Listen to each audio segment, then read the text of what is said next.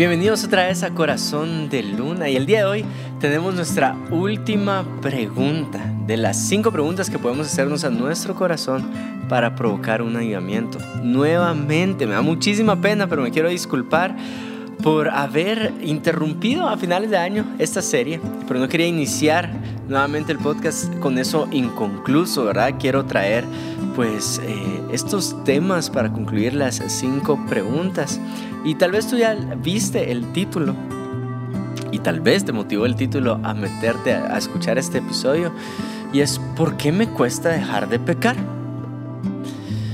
Lo que queremos responder es cómo puedes morir tú amores desordenados, a ídolos, ¿verdad? Poner a Dios nuevamente en primer lugar y que no, no interfiera nuestro ser, nosotros idealizarnos a, para la redundancia, a nosotros mismos. Eh, sino que puedas decir, Señor, yo quiero consagrar mi vida a ti, que tú seas el primer lugar.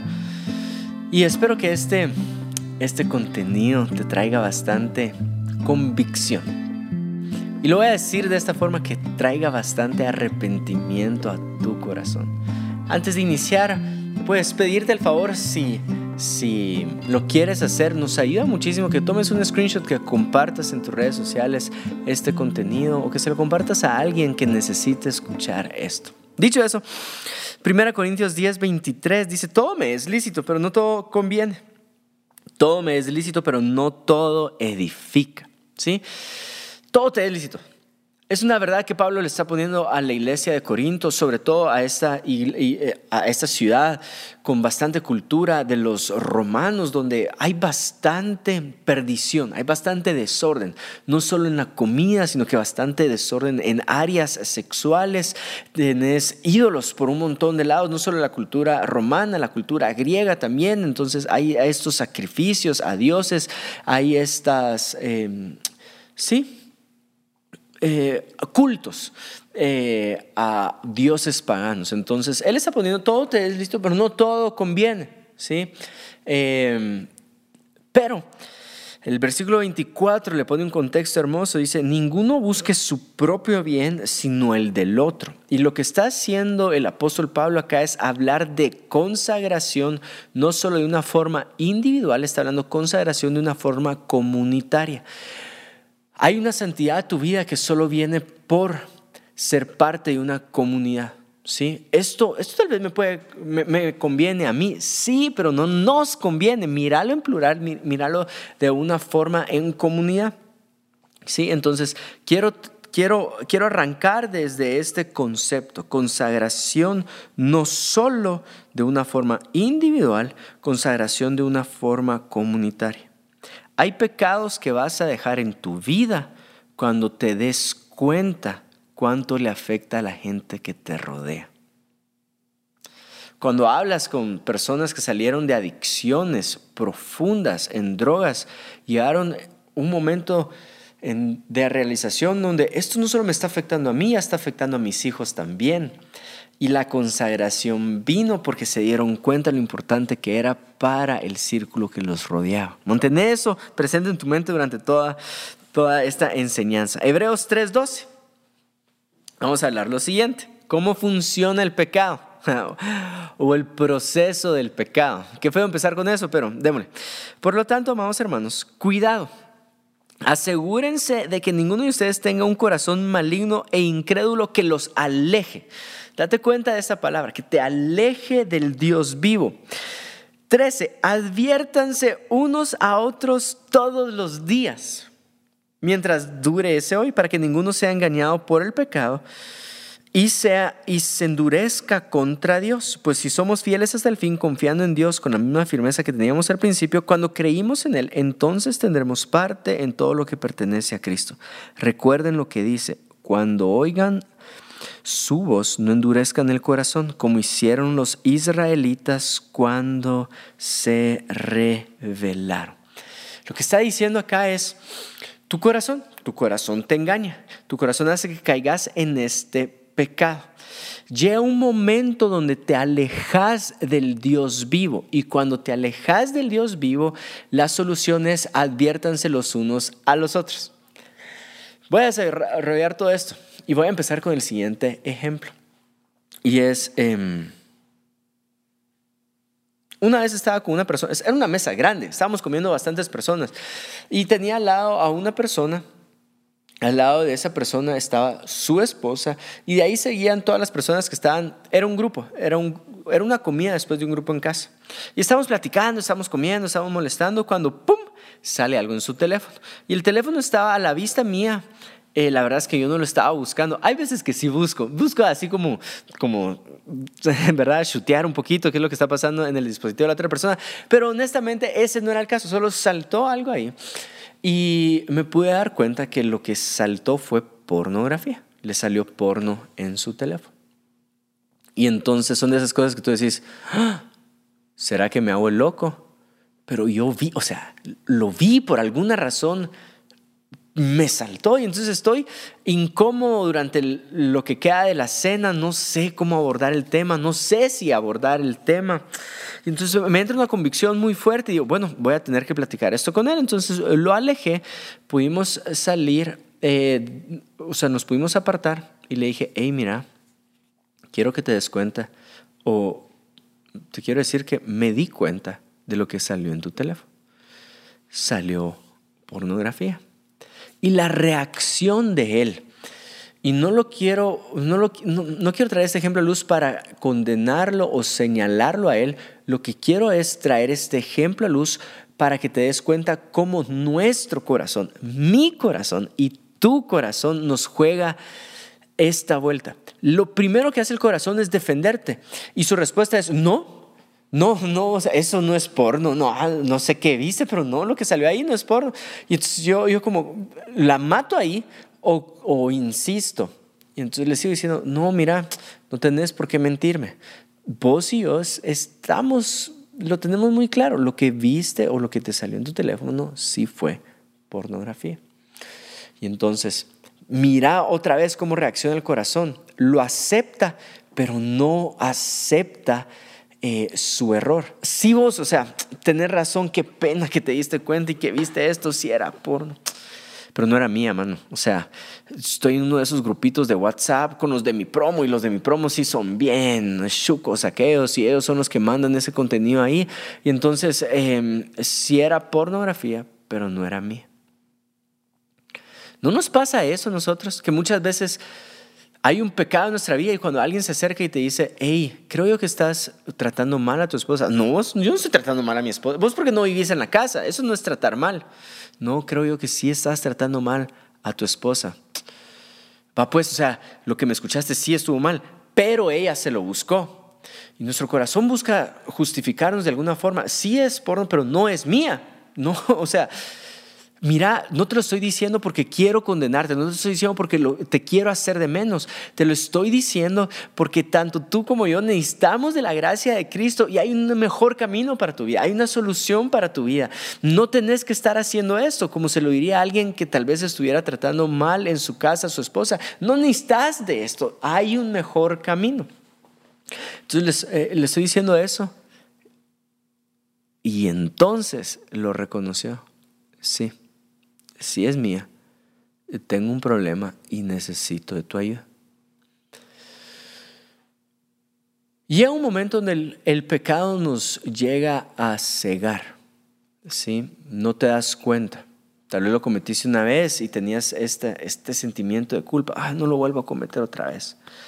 Pero pasaron unos días, pasaron unos meses y ese sentimiento de culpa se fue. Ya lo tomaste como una realidad para tu vida. Ah, no, Intenté salir de esto varias veces y no he podido. Intenté dejar este vicio y no he podido. Al final puede ser que así soy. Y el corazón se endureció porque no te das cuenta lo malo de vivir con estos amores desordenados o con estos ídolos en tu corazón. Se endureció tu corazón. Se endureció tu corazón. Te alejaste del Dios vivo. Dios te está gritando, pero no lo puedes escuchar. Dios te está llamando, pero no te has dado cuenta. Dios te quiere abrazar, pero no reconoces que necesitas un abrazo de parte de Dios. Eso es un corazón endurecido. Eso es ceguera espiritual. David Tripp en su libro Llamamiento Peligroso lo pone de una forma espectacular. Dice, a diferencia de la ceguera física en donde la persona que está ciega usa algún recurso para asistirse porque reconoce que está ciega y necesita este bastón o este perro que lo ayude a encontrar su camino adecuado, el ciego espiritualmente no reconoce que está ciego, no, no, reconoce que necesita asistencia, que necesita una ayuda, no reconoce que tiene un problema. Y lo malo de la ceguera espiritual es que te va alejando del Dios vivo. Tal vez tú al principio y sí me voy a poner bastante acá, pastoral. Tal vez tú al principio tenías esta convicción que no tengo que tener relaciones sexuales en mi noviazgo antes de casarme y tenías una culpa si cometías este error y esta culpa te da arrepentimiento. Pero ahora ya tu corazón se endureció, ya no lo ves tan mal, porque al final de cuentas creo yo que sí me voy a llegar a casar con ella. Al final de cuentas estamos conociéndonos en esa área. Déjame decirte algo, si no lo ves mal es porque tu corazón ya se endureció. Si no ves mal andar tomando eh, eh, sustancias que te saquen de, tu, de, de, este juicio que Dios te dio eh, hermoso todos los días, si no ves mal eso, puede ser que ya se endureció tu corazón. Y acá voy a ser bastante vulnerable y espero que acepte mi, mi vulnerabilidad. Estoy pasando un proceso en donde estoy dejando las pastillas para dormir. Siempre me ha costado dormir, desde pequeño me ha costado dormir. Recuerdo que me compraba tapones para no escuchar sonidos porque todos los sonidos se intensificaban. Una vez le pedí a, un que, que, me ayudara a quitar unas láminas cerca de donde vivía porque el sonido de la lluvia con la lámina no me dejaba dormir me respetaba a la una, dos, tres de la mañana, cuatro de la mañana. Siempre he tenido este problema. Eh, casado, también seguía con este problema. Eh, salía a leer al, al sofá. Hay veces que pasaba noches sin dormir. Y un día que tuve un viaje que me invitaron a predicar a, a Europa por el cambio de horario, me dieron una pastilla para dormir. Y esa pastilla para dormir fue bendición. O sea, pum, me desconectó y me pude dormir. Sí, pude dormir Pasé de dormir cuatro horas y media, cinco horas y media, a dormir por fin siete horas. Y había un cambio de humor que, que positivo. Es decir, si tú me miras con sueño, lo lamento mucho porque te voy a atropellar. Eh, y si me miras con sueño y con hambre, soy un monstruo. Lo más parecido a Satanás que puedas tener acá en la tierra es Juan Diego con sueño y con hambre. Y entonces empecé a tomar esta media pastilla eh, de vez en cuando, una noche sí, una noche no, eh, dos noches no, una noche sí, ahora dos noches sí y una no, tres noches sí y una no hasta llegar a los últimos 18 meses a tomar casi que a diario pastilla para dormir. Llevo bastante tiempo em, en eso. Pero llegó algo el año pasado a mi corazón y es, ah, no está tan mal. O sea, al final lo necesito. Eh, al final no puedo desconectar mi mente, entonces esto me ayuda. Em, y no estoy, no necesariamente no sé si te estás dando cuenta, no necesariamente estoy hablando de un pecado que la Biblia lo tacha como un pecado, pero yo sí considero que todo me es lícito, pero no todo me conviene. Em, y entonces, este año dije, no, sí está mal. Pero me tardé 18 meses en reconocer que estaba mal. Y ahorita estoy en un proceso utilizando ejercicios de respiración, eh, ejercicios de concentración para poder conciliar el sueño. Eh, ya es, bueno, esta es mi batalla de todas las noches. Tengo que abrazar que me cuesta dormir. Y en ese camino voy. Pero me costó reconocer que estaba mal. Em, porque se endureció mi corazón. ¿Te puedo hacer esa pregunta? ¿Será que ya ves pornografía como algo normal en tu vida y no reconoces que está mal? ¿Será que poner a, tu trabajo en primer lugar en vez de Dios en primer lugar no has reconocido que está mal? ¿Puedo, ¿Puedo, ir un poquito más delicado, en temas delicados. ¿Puedo ir un poquito más en esos temas que no te gusta que hablen, con el dinero? ¿Será que no estás poniendo a Dios en primer lugar en tus finanzas? ¿Será que te creíste la mentira que está bien no entregar el diezmo? ¿Qué necesitas reconocer en tu corazón? ¿En qué áreas de tu vida entró una ceguera espiritual? El problema de la ceguera espiritual es que no podemos salir por nuestras propias fuerzas. El problema de la ceguera espiritual es que Dios está gritando, pero no lo escuchas. Solo date cuenta lo fuerte. Dios está gritando, pero no lo escuchas. Eso es ceguera espiritual. Y cuando Pablo reconoce la ceguera espiritual en nosotros, la solución es la siguiente. Dice, adviértanse los unos a los otros. Lo que te saca de la ceguera espiritual es un amigo. Es una persona que se acerca y te diga, Juan Diego, creo que está mal que tomes pastillas para dormir todos los días. Es mi esposa diciéndome, Juan Diego, creo yo que podemos utilizar estos ejercicios. Me mandaron un listado de cosas que puedes hacer para conciliar de mejor forma el sueño. Lo que te saca de esta ceguera espiritual es que llega un momento donde comprendes a Jesús y la gracia de Jesús y por el amor a Jesús vivís una vida en santidad y en consagración pero te acostumbraste tanto a la gracia de Jesús y a su perdón que decís, ah, bueno, entonces Él me acepta así como soy. Y tomamos de forma incorrecta, él, él, me acepta como soy, como un argumento principal para ceguera espiritual. Y no, Él me acepta como soy, es gracia de parte de Jesús, aquel que se muestra con un corazón arrepentido, pero no una justificación para insistir en un pecado. Y, y entonces tal vez como ya Jesús y su gracia no la puedes ver, no la puedes ver de forma clara enfrente tuya, necesitas a un amigo que te grite. A ese punto quiero llegar. Necesitas a un amigo que te haga ver que estás mal. Necesitas que alguien se dé cuenta de lo que saltó en tu teléfono. Necesitas que alguien te confronte. ¿Y dónde lo puedo ver yo? En la historia de David, lo que el apóstol Pablo está explicando como un proceso de pecado, lo puedo ver en un ejemplo concreto en la vida de David, segunda Samuel 12:1. Dice, "Entonces el Señor envió a Natán." Entonces el Señor envió a Natán. Ahora, a David. ¿Qué es lo que estaba pasando con David? Y te voy a contar la historia súper rápido. Ahorita lo voy a poner acelerador como que si pusieras este podcast en 1.2 ahorita, ¿verdad? ¿Qué es lo que pasó a David? David un día que tenía que pelear se quedó en su casa estando en su casa, salió al balcón y vio en casa ajena una mujer que se estaba bañando. La arquitectura del pueblo donde vivía David era, eran balcones, entonces él podía ver para abajo, él podía ver literal casi todas las casas. Y vio a esta mujer que se estaba bañando, Betsabé, y entró un deseo desordenado por querer a esta mujer. La mandó a llamar, se acostó con ella. Ella tenía marido. El marido era parte del ejército de los oficiales del rey David. David embarazó a la mujer y no sabía cómo componer su pecado, entonces pecó por encima de su pecado, lo quiso arreglar con otro pecado más. Y entonces mandó a este hombre a, a, matarlo. Pasaron muchas cosas. Al final de cuentas, pasó lo que quiso en su corazón, deshacerse de este hombre. Se deshizo de este hombre y David con todo este pecado no se había dado cuenta hasta que Dios le envió a Natán.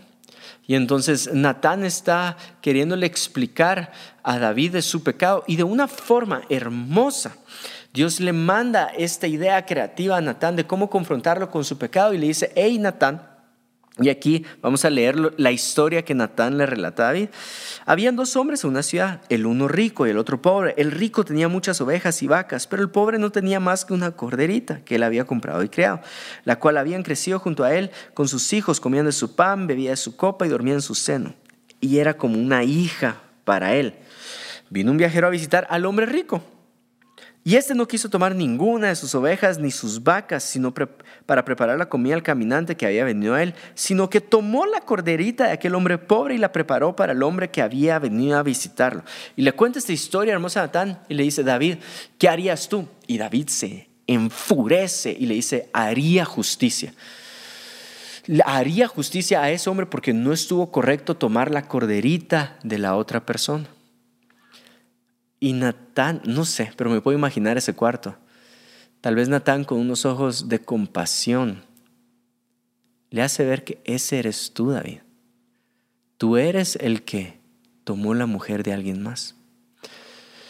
Y el mismo deseo de justicia para este hombre rico en la historia cayó sobre sus hombros y se dio cuenta del pecado que había cometido. ¿Qué sacó a David de este pecado? ¿Qué sacó a David de esta ceguera? Era el rey y estaba cometiendo pecado. Un hombre, Natán, un profeta. ¿Quién es Natán en tu vida? ¿Quién es el amigo que te puede decir, creo que tienes estos amores desordenados? ¿Quién es aquel que te puede advertir día con día? Eso es lo que dice Hebreos. Adviértanse cada día. ¿Quién es el que hace que puedas darte cuenta que hay un mejor camino? Y es ahí donde empieza a resaltar todas estas historias donde, donde fuimos creados para comunidad. Fuimos creados para vivir en familia, vivir en pueblo. Hoy somos, somos una iglesia, somos una comunidad. Y puedo ver cómo esta santidad a nuestra vida no solo viene de parte de Jesús, sino que viene de la comunidad también. No sé si me estoy explicando. Santidad, santidad no solo viene de parte de Jesús, viene de parte de comunidad. Y por eso puedo ver estos ejemplos de los profetas cuando anunciaban. Eh, santidad. Y, quiero terminar con estos ejemplos proféticos. Viene Ezequiel, viene Isaías. Isaías tiene una visión de cómo santidad iba a venir a nuestra vida. Ve que un ángel, un querubín, toma un carbón encendido y lo toca. Y antes si eras impuro no te podías acercar a la presencia de Dios, porque si te acercabas con toda esta impureza a la presencia de Dios, ¡pa! Caías muerto. Pero ahora viene eh, Isaías y con todas impurezas se acerca a la presencia de Dios, pero la presencia de Dios, en vez de quitarle la vida, lo toca como un carbón encendido y lo vuelve puro. Y lo que Isaías está anunciando acá es, antes, esta impureza, si veníamos con todos estos errores, y la ley reflejaba esos errores en nuestra vida, no podías ver a Dios. Sin santidad nadie podía ver a Dios, caías muerto en la presencia de Dios, pero ahora Dios mismo te toca y te trae esa pureza, santidad. Está anunciando a Jesús. Cuando nosotros nos acercamos de forma impura, viene Jesús y nos toca, nos vuelve limpios. Es su justificación en nuestra vida. Pero no solo está la visión del profeta Isaías, está la visión del profeta Ezequiel que él dice, veo, veo que de un templo nacen ríos y el templo somos tú y yo, somos piedras vivas, dice la escritura, somos templo del Espíritu Santo. Y de este templo salen ríos que traen vida, vida alrededor. Y esa agua que purificaba, esa agua que traía vida, ahora sale del templo y está anunciando lo segundo también, así como viene santidad de parte de Jesús hacia nuestra vida, justificación regalada, hay santidad que viene de parte del cuerpo de Cristo, del templo de Dios, de las piedras vivas, nosotros trayendo santidad. A esto quiero llegar. Eres tú trayéndole santidad a tu hermano. Eres tú trayéndome santidad a mí.